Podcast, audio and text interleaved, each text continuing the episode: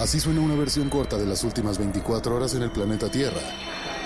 La conversación del mundo, aquí, en el Brief, con arroba el Che Arturo.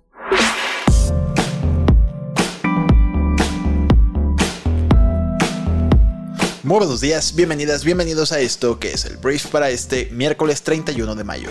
Yo soy Arturo Salazar, soy tu anfitrión, uno de los fundadores de Briefy, y en este podcast vas a informarte con un resumen de esas noticias que debes conocer el día de hoy para ser una persona bien informada. Muchísimas gracias por estar aquí, vamos a comenzar con esto que es el brief. Comencemos hablando de México y tenemos que hablar de la elección a la gubernatura de Coahuila que sigue complicándose para la alianza de Morena, Partido Verde Ecologista y el Partido del Trabajo que desde el 2018 ya han tenido una alianza y van prácticamente en todo juntos. Lo que sucedió fue que en Coahuila cuando se llevó a cabo la elección interna en Morena para elegir a Armando Guadiana como su candidato de unidad, ni el PT ni el Partido Verde lo aceptaron y fueron cada quien con un candidato distinto, lo cual pues pulveriza esta masa de votos de tres partidos en uno a tres partidos por eh, su lado. Obviamente Morena tiene la mayor cantidad de votos, pero el Partido Verde y PT alcanzan a afectar las aspiraciones a ganar la gubernatura en Coahuila, que de por sí es complejo porque es un estado que nunca ha sido ganado por otro partido que no sea el PRI y la alianza va por México al parecer pues trae números aceptables. Entonces, ¿qué sucede? Eh, ayer pasó algo que ya había ocurrido en el Partido Verde Ecologista. Lo que sucedió ayer fue que la dirigencia nacional del Partido del Trabajo salió ayer a tomarse la foto con Mario Delgado, el dirigente nacional de Morena, para decir que estaban declinando a favor de este precisamente, ¿cómo te llamas? Armando Guadiana, para que los votos del, del Partido del Trabajo fueran para Guadiana. Cuando esta noticia llega a Coahuila, su candidato, Ricardo Mejía, dice no va a pasar. Yo soy el candidato y voy a llegar hasta las últimas instancias y voy a ser el candidato y no le doy mis votos a Guadiana. Y dicho, creo que incluso dijo que la única forma de quitarlo de la boleta es que lo maten. Peligroso en los tiempos en los que vivimos. Pero bueno, el tema es que esto mismo pasó con el Partido Verde hace unos cuantos días. A solamente una semana de la elección, literalmente sale el Partido Verde a decir mis votos son para Guadiana, pero en Coahuila, su candidato que se llama Lenin, no recuerdo su apellido, dice, ¿sabes qué? No. Guadiana no representa los ideales del Partido Verde, yo voy hasta las últimas instancias como candidato del Partido Verde. Entonces no se está alineando en la localidad con la dirigencia nacional de ninguno de los dos partidos, lo cual a mí me, me, me, parecería alarmante de cara al 2024. Veremos qué termina pasando. Suena mucho a que se está condicionando la alianza en 2024 por esta elección. Mario Delgado ya de hecho lo mencionó, que sería una lástima que si, o sea, básicamente dijo que si pierden Coahuila, si Morena pierde Coahuila, sería difícil mantener una alianza de cara al 2024 y esto no le conviene ni al PT ni al Partido Verde porque sin Morena no ganarían elecciones. Con esto se quedarían sin diputaciones, se quedarían sin tantos privilegios políticos. Entonces veremos qué termina pasando, pero se puso muy rara e interesante la elección en Coahuila. Siguiente tema. Vamos a hablar ahora de algo que la verdad me da mucho pesar eh, reportar porque implica que en México sigue habiendo, o más bien sigue habiendo impunidad, sigue habiendo una falta de generación de justicia para las personas en nuestro país. Ayer un tribunal confirmó la absolución de José Luis Abarca. José Luis Abarca eh, fue la persona a la que se le estaba acusando de haber secuestrado a los 43 estudiantes normalistas de Ayotzinapa hace casi nueve años. Al final lo que está sucediendo con todos los casos que acusaban a personas por presuntamente estar implicadas en este caso es por no haber llevado el debido proceso porque a algunos se les torturó en el procedimiento para declarar y otros eh, no se pudo demostrar que eran participantes o eran parte de un de determinado grupo criminal.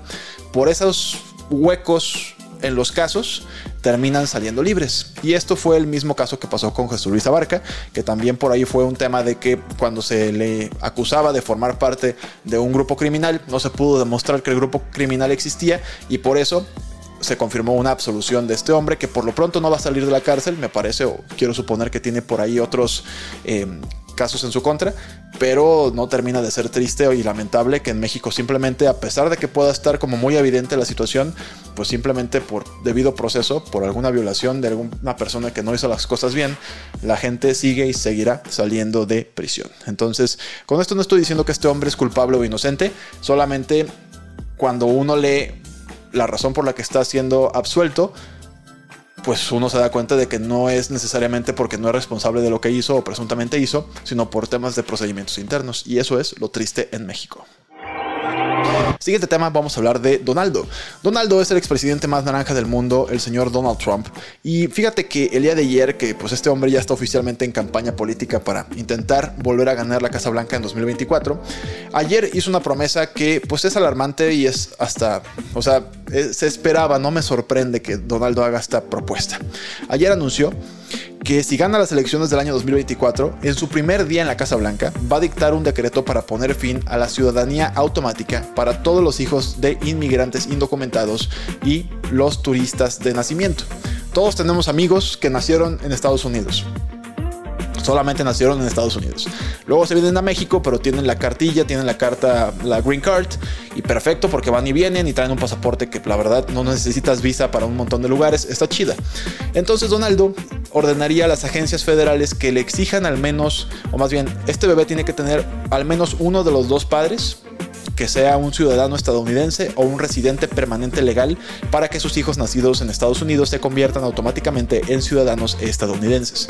Por supuesto es te digo, no me sorprende la medida, pero pues si hay una nueva campaña, pues tiene que haber nuevas propuestas y ya se aventaron muchas en 2018, en 2014 y pues ahora a ver si gana Donaldo con esto más adeptos, pero bueno, se acabaría esta dinámica.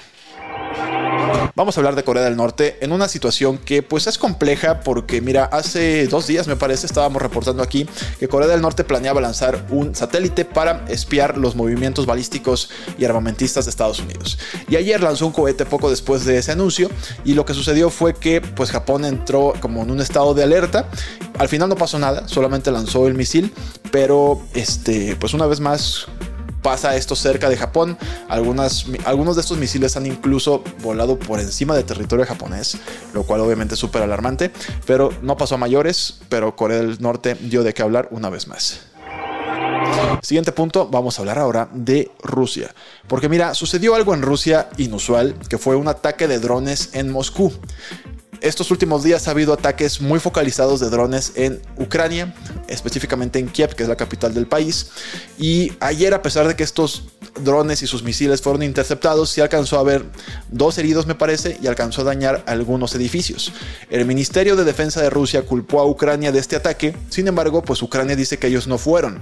Aquí la pregunta es, ¿quién está atacando a Rusia? Ya intentaron atacar con drones el Kremlin, ya hubo un ataque de fuerzas paramilitares en, cerca de la frontera entre Rusia y Ucrania, pero del lado ruso, o sea, atacaron a Rusia. Y aquí lo que mucha gente tiene miedo es que esto sea pues como un autogol, ¿sabes? Como un fuego amigo por parte de Rusia para justificar el ataque en Ucrania y también alentar a más personas a unirse al ejército. Esto solamente es una teoría.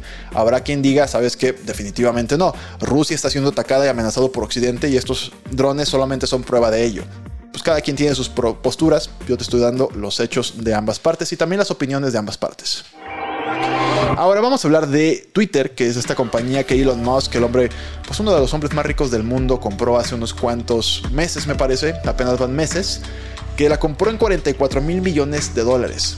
Pero ayer una empresa financiera llamada Fidelity valuó que Twitter ya vale el 33% de compra de la compra, más bien del precio al que la compró Elon Musk, por una serie de cosas. Sabes, hace unos cuantos, eh, en noviembre, la habían valuado en un 44% del precio de compra, pero hubo más refajas en diciembre y en febrero, y ahora Twitter valdría 33% de lo que lo compró. Musk ya había reconocido que pagó eh, un exceso por Twitter, ya había dicho que valía la mitad de lo que realmente pagó. Me queda claro que Elon Musk no hace las cosas por lana, por lo menos no en un inicio, y me imagino tiene un plan para según él darle la vuelta a todo esto. Ha demostrado este tipo de hazañas empresariales en varias ocasiones con empresas como Tesla, como SpaceX, como The Boring, como The Boring Company, como muchas otras más. Me falta una, Neuralinks también, pero vamos a ver si Twitter en algún momento repunta. Por lo pronto, no lo hace. Siguiente tema, vamos a hablar ahora de ¿Dónde estás? Aquí está. Vamos a hablar de IBM.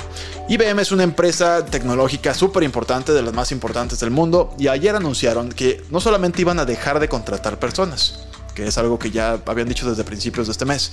Anunciaron que iban a dejar de contratar personas, pero la noticia no es esa. La noticia es que ayer también dijeron que iban a reemplazar 8000 puestos de trabajo con inteligencia artificial. Todo esto según Yahoo Finance, según su CEO que se llama Arvind Krishna. Entonces Krishna señaló que las funciones administrativas, específicamente en el sector de recursos humanos, serán las primeras en eh, pues, enfrentar estos cambios, las primeras en ser recortados. Y básicamente los que no planean modificar, o sea, los roles que no planean cambiar o sustituir con inteligencia artificial son aquellos que tienen que ver con o que están orientados al cliente, pero todos los roles de finanzas, contabilidad, recursos humanos y otras áreas, pues probablemente se enfrentarán a una dura competencia con los robots y los algoritmos, y esto va a ocurrir en IBM a lo largo de los próximos años. Pero bueno, alarmante, 8.000 empleos totalmente reemplazados con robots. Ahora vamos a hablar de Benedict Cumberbatch, que bueno, Benedict Cumberbatch es un actor que tal vez ubiques por su papel en la serie de HBO Sherlock Holmes. Ha hecho muchas cosas muy fregonas, la neta. Últimamente lo has visto tal vez un poco más en Marvel como el Doctor Strange, pero la noticia es que eh, eh, Doctor Strange, Benedict Cumberbatch tuvo pues un atentado en su domicilio en Londres que ayer fue revelado, pero ocurrió hace un par de semanas, en la que un chef que ya se incluso sabe quién fue, se llama este hombre Jack Bissell, entró con un cuchillo para a su propiedad, empezó a insultarlo y a gritarle desde su jardín y después fue al interfón, lo arrancó con el cuchillo y le escupió al interfón. Tristemente para este hombre, ese escupitajo en el interfón fue lo que le permitió a la policía dar con él a través de una prueba de ADN y pues se dio, ya se sabe quién es, se le impuso una multa, se le puso también una orden de restricción de tres años con el actor y su familia, su esposa y qué miedo, solamente esa es la noticia, por si por ahí lo escuchas, pues esto fue lo que pasó.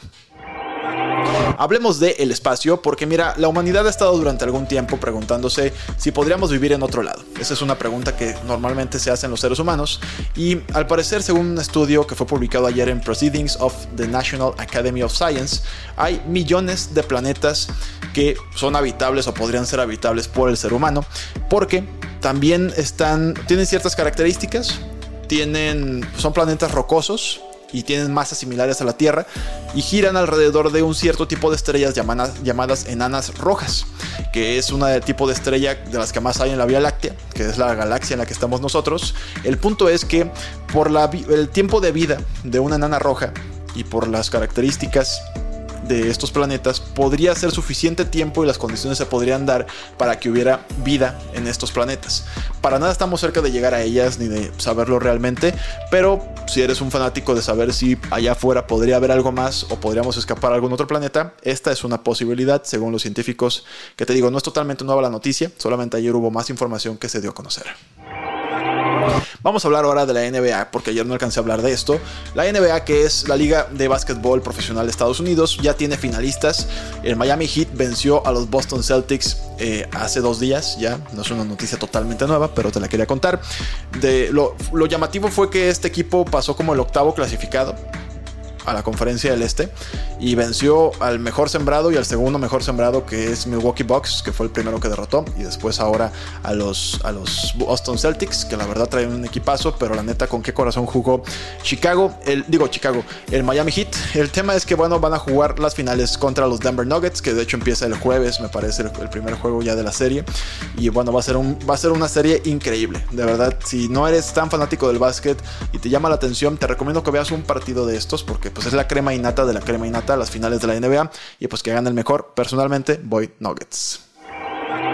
Muy bien, antes de irme te quiero hacer la recomendación del día en Briefy, que es nuestra plataforma educativa para líderes de negocios, que es un artículo que se llama Cómo elegir el momento adecuado para alzar la voz. Básicamente te da una metodología para cuando tú estás en un negocio y sientes o necesitas decir algo, sientes que necesitas alzar la voz para que al equipo le vaya mejor o a tu carrera le vaya mejor, pero no sabes cómo meter ese argumento o ese comentario, este artículo te va a explicar cómo hacerlo de manera eficiente para que tu voz sea escuchada y que la gente pues respete más tu posición de poder.